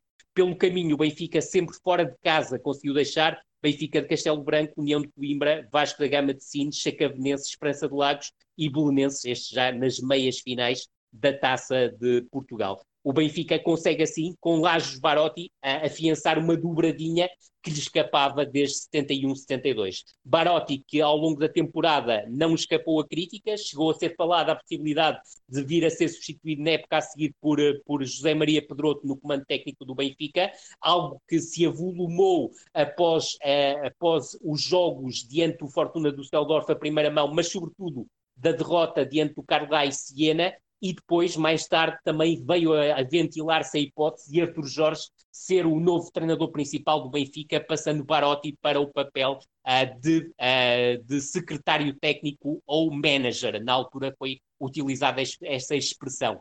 Os três anos anteriores de insucesso do Benfica acabaram também por custar a derrota eleitoral de Ferreira Queimado, já em maio, numa altura em que o Benfica já à partida desenhava-se como uh, já era vencedor da Supertaça, vencedor do campeonato e estaria já na final da, final, na final da Taça de Portugal, mas mesmo assim os adeptos do Benfica, os sócios do Benfica, uh, uh, optaram por confiar em Fernando Martins e deram-lhe uma vitória nas eleições do Benfica. Fernando Martins que prometeu que, como bandeira eleitoral, tinha não deixar o Benfica ser ultrapassado pelo Sporting e apontava a Zinut já a contratação de um craque francês de seu nome Michel Platini, algo que, como é óbvio, não se veio a consumar. Para rematar, 11 bases do Benfica nesta temporada, Bento na baliza, defesa com Bastos Lopes adaptado a lateral direito, Humberto e Laranjeira como defesas centrais, Pietra como lateral esquerdo, Veloso como lateral direito e Frederico como defesa central foram muitas vezes utilizados, meio campo a 4 praticamente intocável, Carlos Manuel mais à direita, Alves e Shell como médios, Chalana à esquerda e depois no ataque César e Nené, ainda que César muitas vezes preferido ou por Reinaldo ou por Vital, já que Jorge Gomes foi muito pouco utilizado por uh, Lajos Barotti. Melhor marcador do Benfica, Nené, 19 golos, seguido por Alves, 14 golos, César, 10 golos, Reinaldo, 8 golos e Carlos Manuel, com 7 golos. Rui Miguel Tovar, depois do Rui Malheiro ter uh, feito show de bola na descrição da época do Benfica 80-81, queres rematar e queres finalizar uh, de que forma? Ora bem, vou só aqui fazer dois, duas, duas notas. uma tem em, em, jornadas seguidas, curiosamente, não nem a décima, portanto, a seguir à derrota do Benfica nas Antas por 2-1. Nona jornada é o Benfica Académico Viseu. Uh, está 1-0 com o gol de Alves uh, aos 68 minutos e o árbitro Américo Lopes de Setúbal expulsa o terceiro elemento uh, do Académico, o guarda-redes Helder. Como o Académico já tinha feito as duas substituições, o defesa central Emanuel é que vai para a baliza e é ele quem sofre o 2-0 do Nené e o 3-0 do Nené. É curioso um, um, um, um central sofrer dois gols na luz.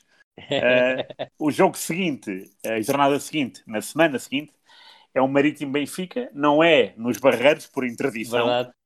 e joga-se em Alvalade, portanto, no estádio do Sporting, Marítimo Benfica, e mais uma vez, Nené uh, marca o gol da vitória, uh, começa por ganhar o Marítimo, Mário Ventura, o Carlos Manuel empata pouco depois, e o Nené desempata 2-1 aos 70 minutos. Só mais uma nota em relação ao Bento, Uh, e não falo do, do recorde, porque isso o Rui Meia já deu conta e muito bem, é, o Bento nesta época defende dois penaltis e ambos uh, o resultado está 0-0. Um é logo na primeira jornada, penalti do Eliseu, no Bessa, aos 15 minutos.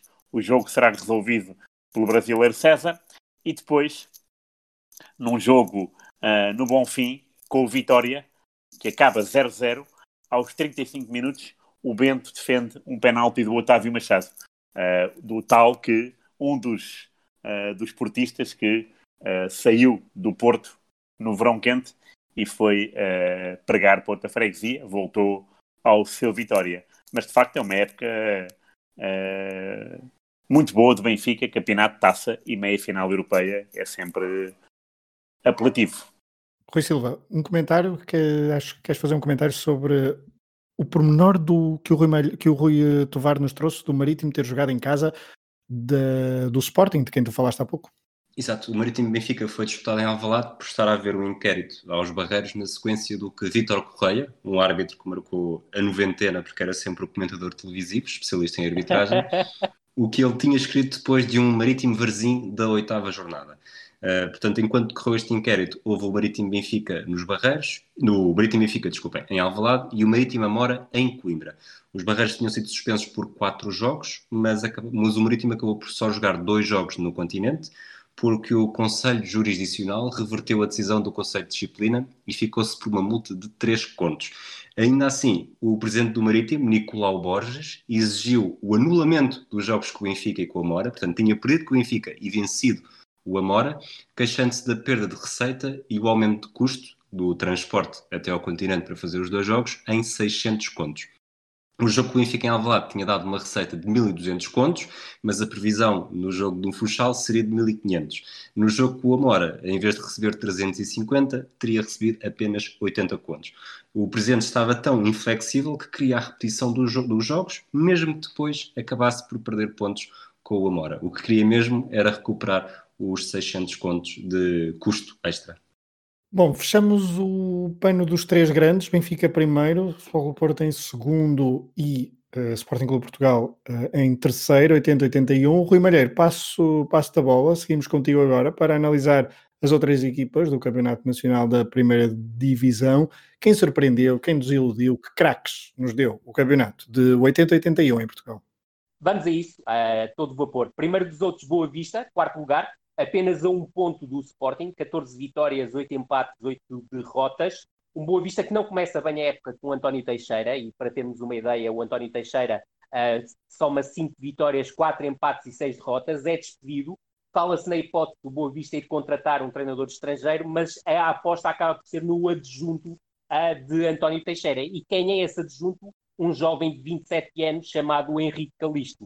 E com Henrique Calisto, o Boa Vista faz uma recuperação absolutamente notável. Em termos de jogos de campeonato, o Boa Vista soma nove vitórias, quatro empates e duas derrotas e acaba por lutar praticamente até ao final do campeonato pelo terceiro lugar com o Sporting. Salientar aqui, nesta época do Boa Vista, a, a dupla de ataque, Júlio e Folha. Júlio 13 golos, Folha 12. São dois dos grandes protagonistas da temporada. Já lá iremos. Uh, também salientar que da 17 à 30 jornada, com o Henrique Calisto, o Boa Vista soma 9 vitórias, 4 empates e uma derrota, só perde com o Futebol Clube do Porto na jornada 20, e depois também salientar que, diante do Sporting, o Boa Vista consegue uma vitória e um empate, portanto teria vantagem no confronto direto, porque venceu 2-1 em casa e empatou fora 1-1. Diante do Benfica e do Futebol Clube do Porto, duas derrotas para a formação do Bessa. Olhando para o 11 base desta equipa do Boa Vista, Matos na baliza, Queiró ou Barbosa como laterais direitos, Adão e Artur defesas centrais, Cacheira lateral esquerdo, depois meio campo com Almeida ou Bravo, Eliseu, Ailton e Palhares e a tal dupla de ataque Rejúlio e Folha. Em termos de equipa revelação do campeonato, sem grande margem para dúvidas, o Penafiel, décimo lugar, uma estreia de grande sucesso na primeira divisão, uma época que começa muito mal, com o Luís Miguel ao comando técnico da equipa do Penafiel. Uh, Luís Miguel uh, aguenta apenas cinco jornadas, uma vitória e quatro derrotas, e é substituído por António Oliveira, que em 25 jogos consegue 10 vitórias, 5 empates, 10 derrotas, ainda com um final um bocadinho em perda, mas também numa altura em que António Oliveira já surgia como uh, reforço do Sporting para a nova temporada. uh, ou seja, para a temporada 81-82. António Oliveira acaba a temporada com 10 golos, é uma marca absolutamente notável.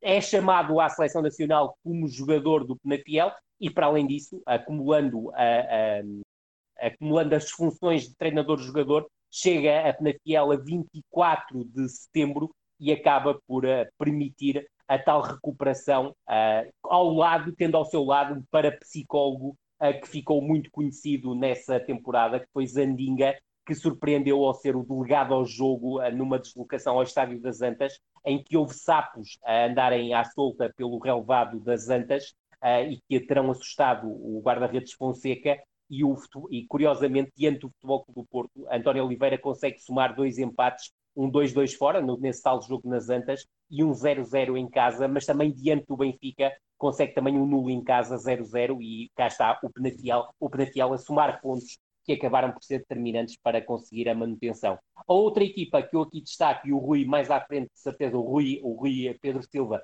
irá falar sobre esta equipa, e provavelmente já a seguir, até porque faz, faz sentido, uh, o Amora. O Amora consegue também, em época de estreia, garantir a manutenção, uma época tumultuosa, com greves, com jogadores a saírem, com treinador suspenso e depois um novo treinador a chegar. Uh, mas esta equipa do Amora acaba a, tempo, a temporada como quarto melhor ataque do campeonato, o que não deixa de ser absolutamente impressionante. Soma 38 pontos e garante a manutenção na última jornada com 25 pontos. Nesta equipa destaca-se claramente Jorge Silva, 14 golos. Destaca-se também Diamantino, Diamantino Miranda, não marca tantos golos, mas é um jogador que acaba por ser determinante pelos lances que cria uh, e pela quantidade de golos que cria. E curiosamente, o principal reforço desta equipa do Amora, Vitor Batista, regressado de uma breve passagem pelos Estados Unidos, uh, acaba por só por fazer os quatro primeiros jogos da temporada e depois passa completamente ao lado da, do resto da temporada, apesar de receber o seu salário. E para, para desespero de muitos, era o único jogador que tinha os salários em dia na equipa do Amora até ser despedido, já que uh, Vítor Batista queixava-se que estava lesionado, decidiu fazer um tratamento particular da sua lesão e qual é a curiosidade é que todo, o, todo, uh, todos os seus tratamentos coincidiam com horários de treino do Amora, portanto nunca aparecia num treino do Amora. Em relação ao top de transferências, salientar obviamente João Alves uh, no Benfica, é um dos jogadores da temporada, talvez o principal jogador da temporada, e só António Oliveira, eh, como reforço na Fiel, como jogador-treinador, acaba por se equiparar em termos de preponderância para uma equipa uh, como reforço. Uh, nos restantes nomes, salientaria Mike Walsh, uh, contratado ao Queen's Park Rangers por parte do Futebol Clube do Porto, Palhares, um jogador que se destaca no Boa Vista, oriundo do Varzim, um ótimo reforço também é Blanker, um jogador, um holandês contratado ao Ajax, que reforça o Vitória de Guimarães, que também recebe Vitor Damas, oriundo do Racing de Santander. Portanto, dois nomes fortes o Vitória de Setúbal, para além de Otávio, recebe também Chico Gordo do Sporting de Braga, que é um avançado com golo e com prova ao longo da temporada. Salientar também aqui a contratação por parte do Espinho do, de Moinhos, um jogador que veio do Boa Vista, mas que tinha marcado uma, uma, uma, uma fase também do, do futebol português ao serviço do Benfica, e para além disso, os tais nomes que já aceitei, Jorge Silva e Diamantino. Não sei se o Rui Tovar e o Rui uh, uh, Pedro Silva querem a acrescentar alguns nomes e também alguns protagonistas em termos coletivos a esta temporada. Rui Silva. Rui Pedro Silva, é isso que eu ia. Rui Pedro Silva. Uh, é mais fácil identificar-te assim. Queres uh, avançar já para algumas histórias que descobriste ao estudares a, a noventena, a oitentena do futebol português? Sim, e posso começar exatamente já pelo Amora, já que houve esse, esse desafio do Rui Malheiro. Ele disse, acabou por dizer já grande parte. Uh, no início tinha falado também da digressão que o presidente Duribes Pereira tinha, tinha garantido, uh, feito o pagamento ao Cosmos para uma digressão no início da temporada em Portugal. Depois faltou dinheiro e, curiosamente, o dinheiro arranjado para pagar salários veio com a venda de terrenos. E quem é que comprou estes terrenos? O, novo, o futuro presidente do Amora. Portanto, quem sucedeu a Duribes Pereira. Depois há, há pequenos destaques que, que, tenho aqui, antes de ir para o, para o último e maior destaque. Houve o primeiro jugoslavo que chegou ao Campeonato Português, um Zoran Jovicic, que chegou a Boa Vista em dezembro de 80. Ele, na verdade, foi o primeiro jugoslavo a chegar ao futebol português, mas só se estreou em março de 1982. Portanto, na próxima, no próximo episódio vamos ver que, na verdade, houve outro jugoslavo a jogar primeiro. Uh, no Penafiel, acho muita piada ao facto do... Pronto, António Oliveira tornou-se uma estrela daquilo tudo. O jogo de apresentação uh, particular foi um Penafiel Boa Vista, com a receita do jogo a reverter para Oliveira. Portanto, todas as oportunidades eram boas.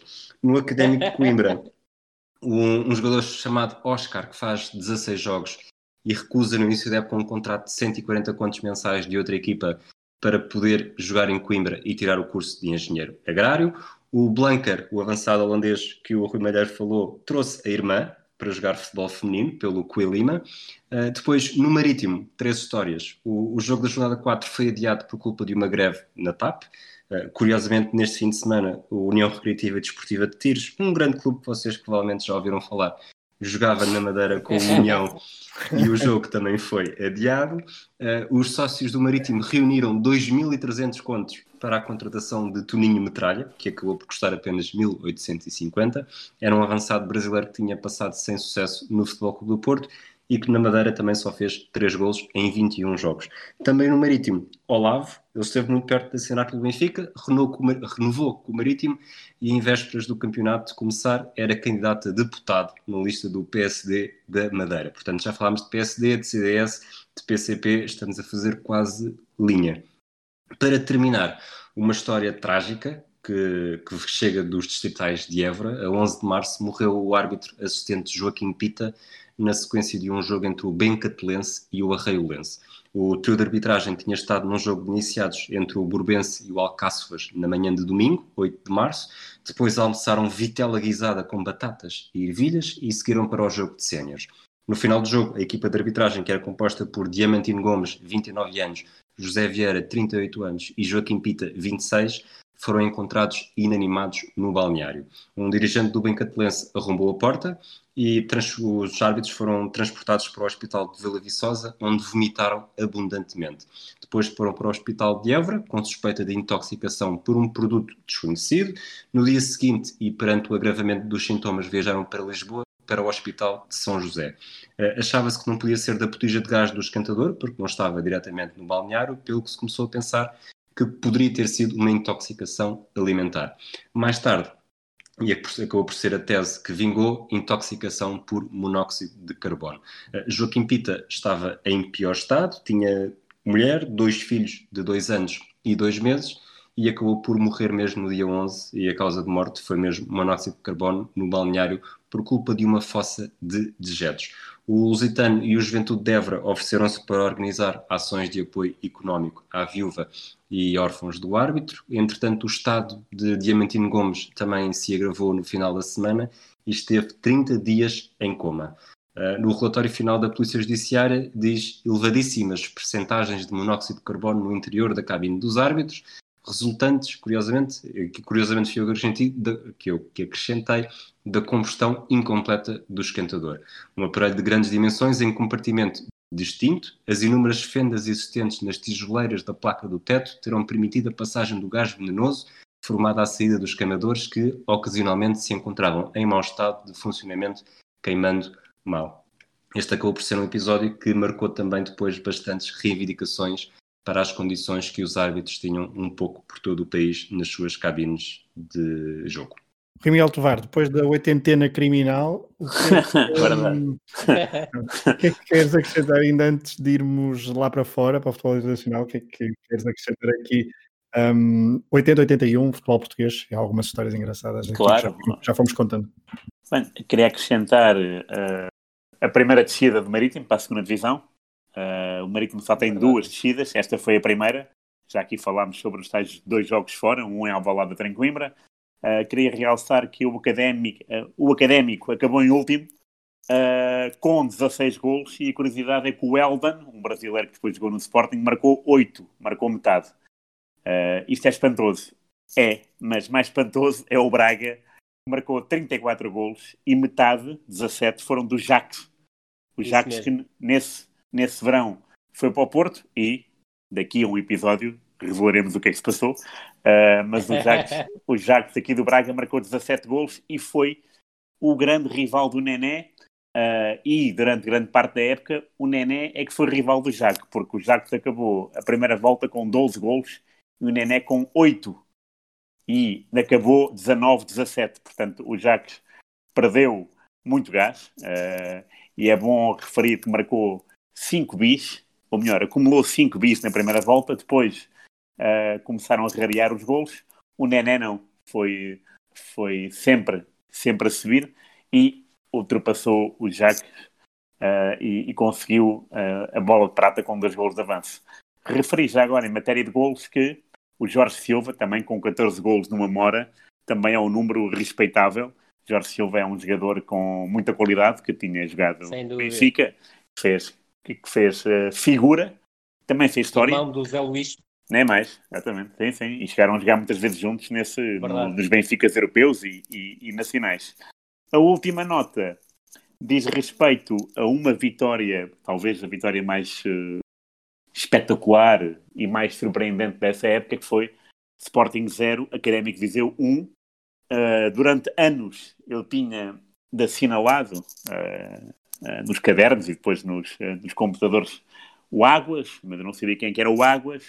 Depois vim a saber Verdade. que esse Águas era o Carlos Marta, que foi Exatamente o rival, foi o adversário do Fernando Gomes para as últimas eleições da Federação Portuguesa de Futebol. Portanto, o Carlos Marta marcou de cabeça o golo da vitória do Académico Viseu, que tinha subido através da Liguia, uh, marcou de cabeça, daí o seu, uh, a sua alcunha de, de Águas, porque de facto o Carlos Marta era um jogador que cabeceava bem e o Águas, como a gente sabe, era um cabeceador nato, uh, tanto o pai como o filho.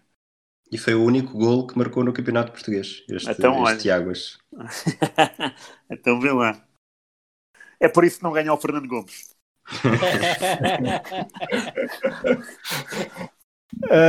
um, Rui Tovar, vamos lá para fora, mas também ainda com a, a pensar no, no, futebol, no, no, futebol, português. Isto porque na época 80-81 começou a caminhada para o Mundial 82, eh, Mundial que se realizaria na vizinha Espanha. Portugal foi sorteado com, num grupo com Escócia, Irlanda do Norte, Suécia, Israel. Uh, tudo começou com um empate na Escócia, depois houve vitórias caseiras frente a israelitas e norte-irlandeses. Só que duas derrotas foram comprometedoras em abril, primeiro e ambas fora, primeiro em abril na Irlanda do Norte e depois em junho na Suécia por 3-0. É, de facto, a, a seleção portuguesa tinha, o, nessa altura, tinha o condão de nos uh, desiludir, uh, não, foi, não foi exceção uh, dessa vez. É, bom, é bom referir que essa época, época desportiva, começou com um, um particular em Itália que deu brado porque Uh, o César Grácio, que era um dirigente da federação, ficou retido uh, por não, por não uh, na, na, fronteira e tal, na, na viagem na alfândega, não ter registado quantas liras levava em seu poder e, e depois foi um berbicacho, acabou por ficar retido em Itália, enquanto a delegação seguiu para Portugal. foi uma derrota por, por 3-1. Todos os gols, todos os quatro gols foram na segunda parte o de Portugal foi de Jordão, uh, e esta, é bom recordar, já era a Itália do Enzo Berzot, este jogo foi em Génova, Itália essa que seria campeã mundial dois anos depois. Nós continuaríamos pessimamente, porque em outubro de 80 conseguimos empatar em casa no Restelo com os Estados Unidos, um a um. E é bom recordar que os Estados Unidos, nessa altura, eram considerados uh, de amadores. Aqui o golo foi do, do Carlos Manuel. Depois, de facto, entramos na qualificação para o Mundial. Uh, empatamos fora em Glasgow, na Escócia, 0-0 e acumulamos duas vitórias seguidas que nos dão aquele ar uh, de pensarmos que vamos reeditar o, a qualificação para o Mundial 66. Ganhamos 1-0 à Irlanda do Norte, com um gol de Jordão, mais uma vez, e depois é 3-0 com um bis de Humberto Coelho e outro gol de Jordão, 3-0 a Israel. E uh, em matéria de, uh, de, jogos em 80 estamos conversados. Em 81, antes da época desportiva de acabar, temos mais dois jogos, um particular em casa, com a Bulgária, nas Antas, 1 a 1. Uh, e depois o outro, este, aqui o golo, é bom realçar que o golo foi do Oliveira, do Nafial. E uh, duas semanas depois, em Belfast, vamos à Irlanda do Norte e perdemos por 1-0. Uh, isto um, complicou de sobremaneira as contas, porque é bom de ver, nesta altura a Europa era mais curta e só o primeiro lugar é que garantia a qualificação. Para Portugal, uh, se bastava tropeçar uma vez ou duas, ou uma e meia, e, e ficaria o caldo uh, entornado. Uh, a época não acabaria com mais dois jogos. Um de boas memórias, uh, que é uma vitória surpreendente em casa nas Antas sobre a Espanha, uh, em tom particular, 2-0, dois gols nos últimos cinco minutos, um de Nené e outro de Nogueira, e uh, quatro dias depois, na Suécia, de, nos arredores de, de, Estocolmo, que é Solna, perdemos 3-0. e aqui sim é um, é um, é um revés fortíssimo, porque já tínhamos empatado com a Escócia e a derrota com a Irlanda do Norte. Portanto, eram duas derrotas e um empate no final da primeira volta, digamos, do grupo. Não se antevia nada de bom na qualificação, uh, estaríamos quase arrumados, mas uh, as individualidades eram muito boas da seleção. Uh, Bento, Gabriel, Simões, Humberto Coelho, Eurico, Pietra, Shell, Carlos Manuel, o Alves, a Costa, Manuel Fernandes, Oliveira, Jordão, Nené.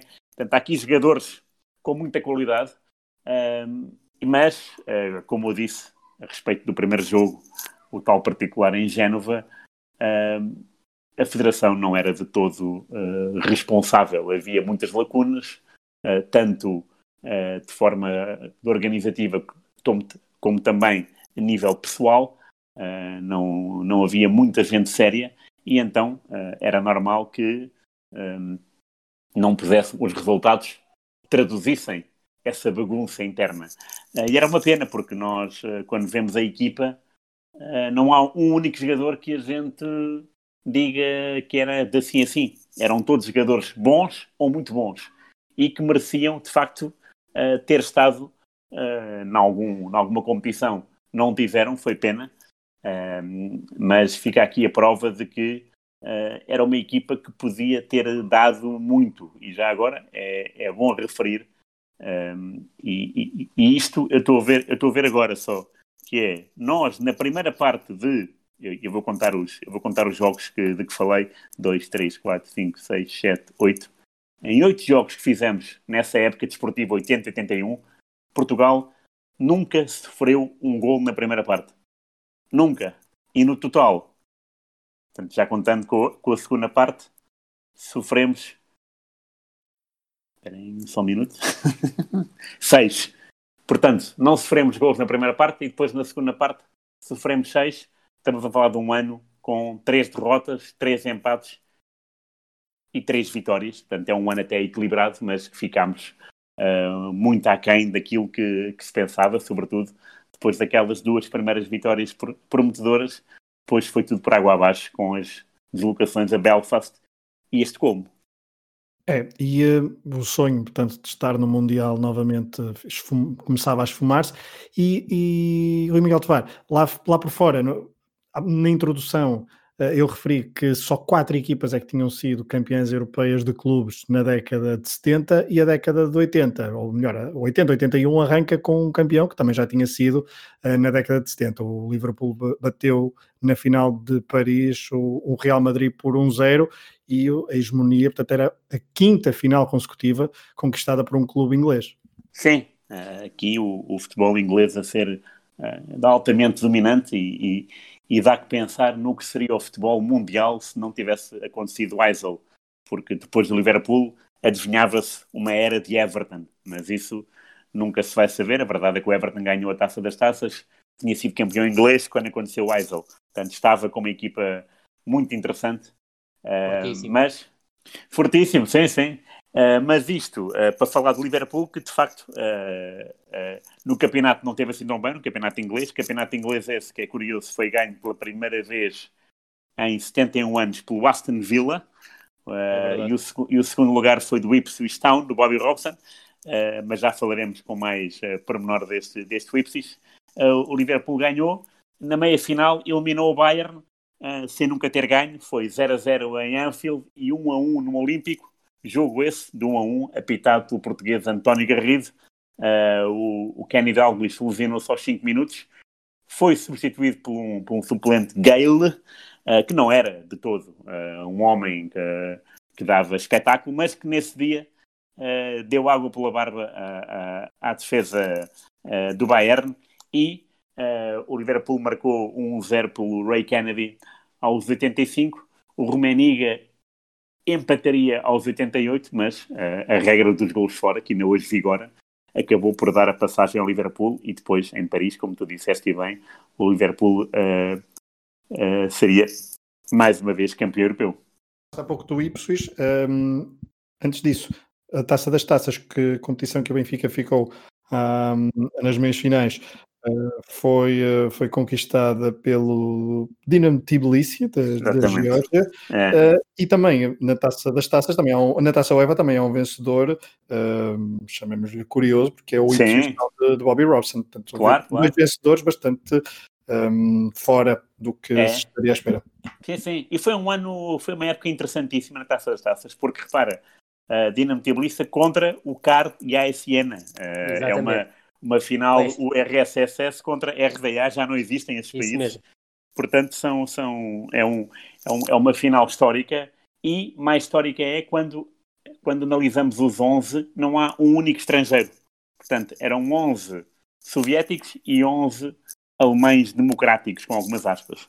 Uh, uh, e aqui a final em Düsseldorf, na RFA, uh, e é ganha pelo Dinamo Tbilisi 2-1. Uh, é uma final, lá está, uh, histórica, mas não teríamos que, que, passar a falar muito mais tempo sobre o Ipswich de Bobby Robson, por tudo aquilo que ele foi para o futebol e para nós portugueses, depois de ter, de ter perdido no Mundial do México com Portugal por 1-0, depois treinou Sporting e Porto, e é uma figura muito querida. Este Ipswich era uma equipa fantástica, uh, lutou até ao fim, até a última jornada pelo título de campeão, não o conseguiu, ganhou o Aston Villa, chegou à meia-final da Taça da Inglaterra, eliminado pelo Manchester City, e conquistou a Taça UEFA. era uma equipa muito interessante. No outro lado, também tinha uma equipa desconhecida, uh, pelo menos a nível europeu, que era o AZ Alkmaar. Portanto, foi uma final uh, entretida. Uh, é, bom, é bom ver que a Taça UEFA tinha estas, uh, tinha estas situações bizarras e já, já iremos falar daqui, daqui a uns programas sobre um famoso IFK Dundee United. Portanto, havia espaço para, para, para tudo, para todas as equipas. O Ipswich ganhou, começou por ganhar a primeira mão, porque isto é bom, é bom de ver, ainda estávamos no, no registro das duas mãos da, da Taça UEFA, ganhou por 3-0 e depois uh, em, em Alkmaar, onde, onde, onde o Sporting já foi muito feliz, mesmo perdendo, uh, o, o, o Ipsis Bobby Robson perdeu uh, eh, 4-2, mas claro, conseguiu passar, conseguiu conquistar a taça UEFA e celebrar um ano se não glorioso, lá perto, porque de facto estar a lutar pelo, até a última jornada é de homem e, e explica muito bem uh, como é que era o Bobby Robson uh, no início dos anos 80 e é curioso porque quando nós pegamos, uh, quando lemos a biografia do, do Ericsson, percebemos que o Ericsson, que na altura treinava na Suécia ainda, não tinha vindo para o Benfica, quando quis analisar que tipo de treinador era o Robson e que tipo de jogo tinha o Ipswich, o Bobby Robson convidou-o para ir ver o jogo ao lado dele no banco de suplentes. Portanto, havia esta, esta vontade e o Ericsson diz que foi a primeira vez que apareceu na televisão, ainda por cima na, na BBC. Uh, eh, portanto, teve, ganhou, ganhou muitos créditos junto, junto dos pais e dos amigos, imagino eu, o Ericsson, não o Robson, claro. Uh, e, e, diz bem deste, deste à vontade e deste querer uh, passar toda a sua experiência e conhecimento do Bobby Robson. Muito bem. Uh, Rui Malheiro, já vamos perto das duas horas de episódio, deste primeiro episódio da oitentena. Uh, regressamos a Portugal para rematar o episódio e falar de alguns jogos. Uh, quais são os jogos que tu identificaste como os mais decisivos desta temporada 80-81? É, são os jogos-chave uh, do, do, campeonato. O jogo-chave eu considero o jogo da, da, jornada 23, 14 de março de 81, Benfica 1, Porto 0. O Benfica recebe o Futebol Clube do Porto com 39 pontos. O Futebol Clube do Porto tinha 37, 2 pontos de vantagem. O gol de João Alves ao minuto 44, uh, na sequência de um cruzamento da esquerda do Chalana e de um corte deficiente de Freitas. E João Alves até caracteriza o gol como uma biqueirada o tal gol dedicado à filha recém-nascida, Núria Maria, que o, o, João Alves ainda não conhecia na altura em que marcou o gol, porque tinha estado em estágio e entre deslocações ao Fortuna Düsseldorf e a recepção ao Benfica. É um jogo que o Benfica acaba por, por, por ter superioridade. Para além do golo do João Alves, o Benfica enviou duas bolas ao poste por Nené e por César e houve também algumas críticas a Herman Stessel por ter eh, optado por uma, uma estratégia algo mais defensiva um, organizado mais num 4-5-1, frente a um 4-4-2 do, do, do, do, Benfica. Foi um jogo que foi também transmitido em direto pela, pela televisão, pela RTP, um jogo disputado sábado às 18 horas, e também tinha aqui outra curiosidade, é que João Alves estava a ser observado por um olheiro do Borussia de Mönchengladbach, o que também não deixa de ser uh, curioso. Depois, o outro jogo é claramente o jogo de encerramento da temporada, a final da Taça de Portugal, entre Benfica e Futebol Clube do Porto, a Stessa, ao contrário do que aconteceu no jogo do campeonato, em que apontava o favoritismo ao Benfica, aqui neste jogo, e já depois de ter renovado o contrato com, com o Futebol Clube do Porto, apareceu com um discurso mais ambicioso, a dizer que queria, queria, queria, queria ganhar a final e considerava que as equipas tinham um valor equilibrado. O Benfica surge nesta final sem Humberto Coelho lesionado, uh, o Futebol Clube do Porto sem Frasco uh, uh, também lesionado, mas mais uma vez a imprensa portuguesa foi muito cáustica em relação a Herman Stessel por ter deixado no banco de suplentes, principalmente Souza, mas também Romeu. O, o Futebol Clube do Porto surgiu também mais uma vez mais perto de um 4-5-1, Tibi na baliza, Gabriel lateral direito, Simões Freitas defesas centrais, Lima Pereira, uma adaptação muito infeliz a lateral esquerdo. Uh, o Benfica não é por acaso que faz os três golos a partir do corredor direito, com Shell a ter um papel absolutamente preponderante, faz três assistências para, para golos do Nené, uh, na verdade duas, porque o, uma delas acaba por ser o Simões a ter um, um corte eficiente a permitir ao, ao Nené marcar o, o golo. Uh, depois no meio campo Teixeira e Rodolfo, Rodolfo mais recuado, e Jaime Pacheco, na altura conhecido por Jaime I, Jaime Magalhães, na altura Jaime II a partir da direita, Costa a partir da esquerda e o Olses como referência ofensiva. O Benfica mais perto sem Humberto do, do seu 11 base, o tal 4-4-2, Bento guarda-redes, Veloso e Pietra laterais, Frederico e Laranjeira como defesas centrais, Carlos Manuel à direita, João Alves e Shell uh, no, na zona central do meio campo, Chalana a partir da esquerda,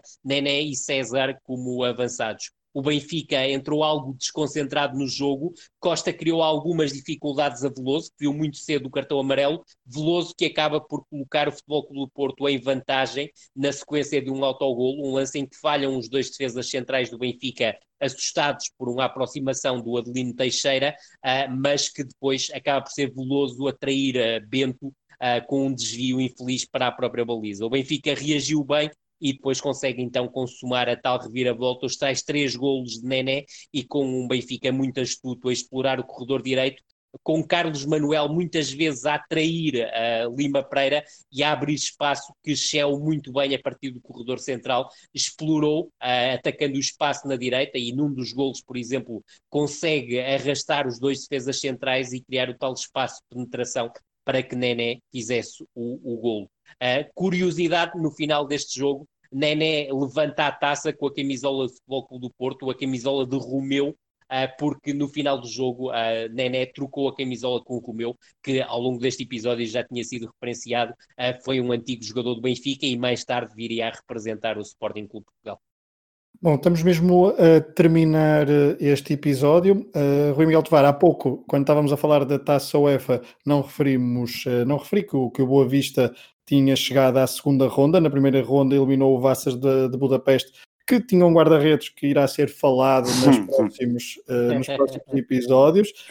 Um, será reforço do Sporting na próxima, na próxima época. O Boa Vista eliminou então os húngaros na, na primeira ronda, mas depois caiu frente ao Sochaux na segunda eliminatória, depois de um empate 2-2 em França, derrota por 1-0 em casa. Rui Miguel Tovar, alguma nota final deste episódio de 80 80-81?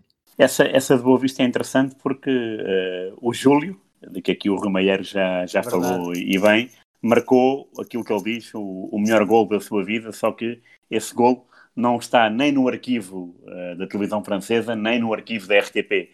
E é uma pena porque ele uh, já disse algumas vezes sobre esse, sobre esse gol, já, já falou uh, muitas vezes. o Sporting, de que também já falámos na Taça dos Campeões, é bom referir que jogou no Bom Fim com, com o Onved e não em Alvalade.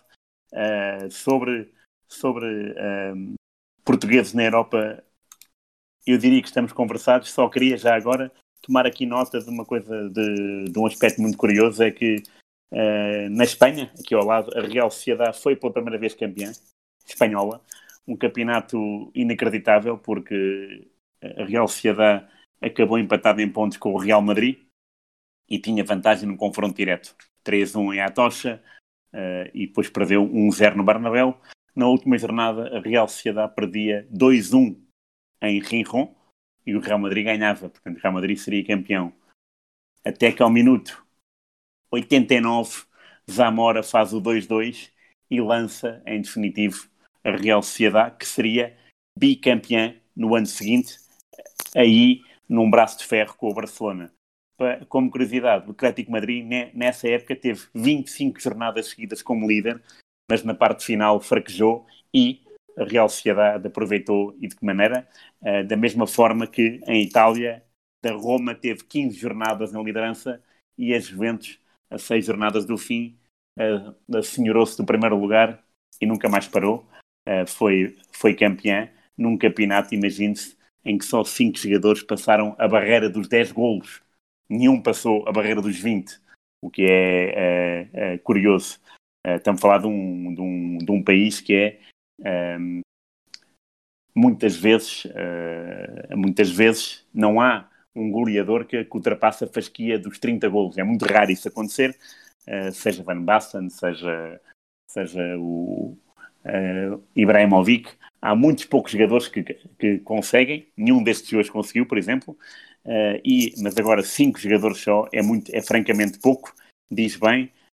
Juventus, que nessa altura tinha um, um miúdo Uh, no, nem sequer era no banco de suplentes, era, era, era, era, era décimo, décimo sétimo elemento, que era o Galderizi, que depois viria a treinar Verdade. a Oianense. E já agora, e porque falei deles há bocadinho, o AZ foi também pela primeira vez campeão da Holanda. Portanto, Espanha tem o mérito de, de inaugurar a Real Sociedade, Holanda, o AZ. Uh, o AZ tem só dois títulos, um é com o Van Gaal em 2009, o outro foi em 81 Uh, e este AZ, que acabou com 14 pontos de avanço sobre o Ajax, também ganhou a taça da Holanda, tanto defesa de Bravinha como o, o Benfica, no campeonato. Marcou mais de 100 golos e teve 15 vitórias por 3 ou mais golos de diferença. E chegou com mérito à final da taça da taça UEFA ganha pelo Bobby Robson. E eu acabo assim, Bobby Robson. E, e, é curioso, e é curioso, Rui, que nesta equipa do, do, do Ipswich os estrangeiros eram o Arnold Muran e o Thyssen, ou seja, dois holandeses. Verdade, é? verdade. É isso mesmo. Sim, sim, sim, É isso mesmo, sim, sim. E já agora é Bobby Robson, pronto. fica, fica então Bobby Robson para o final deste primeiro episódio em que eu e três reis ruis começamos a viagem pelos anos 80 do futebol português, mas não só. Esperamos que tenham gostado deste episódio longo, mas rico em histórias protagonistas uh, da bola, como nós gostamos. Esperamos então que tenham gostado. Um abraço aos três Ruiz, um abraço a todos os que nos ouvem. Um abraço, abraço a todos Obrigado. então. E até ao próximo, até ao segundo episódio da Oitentena. do Matraquilhos.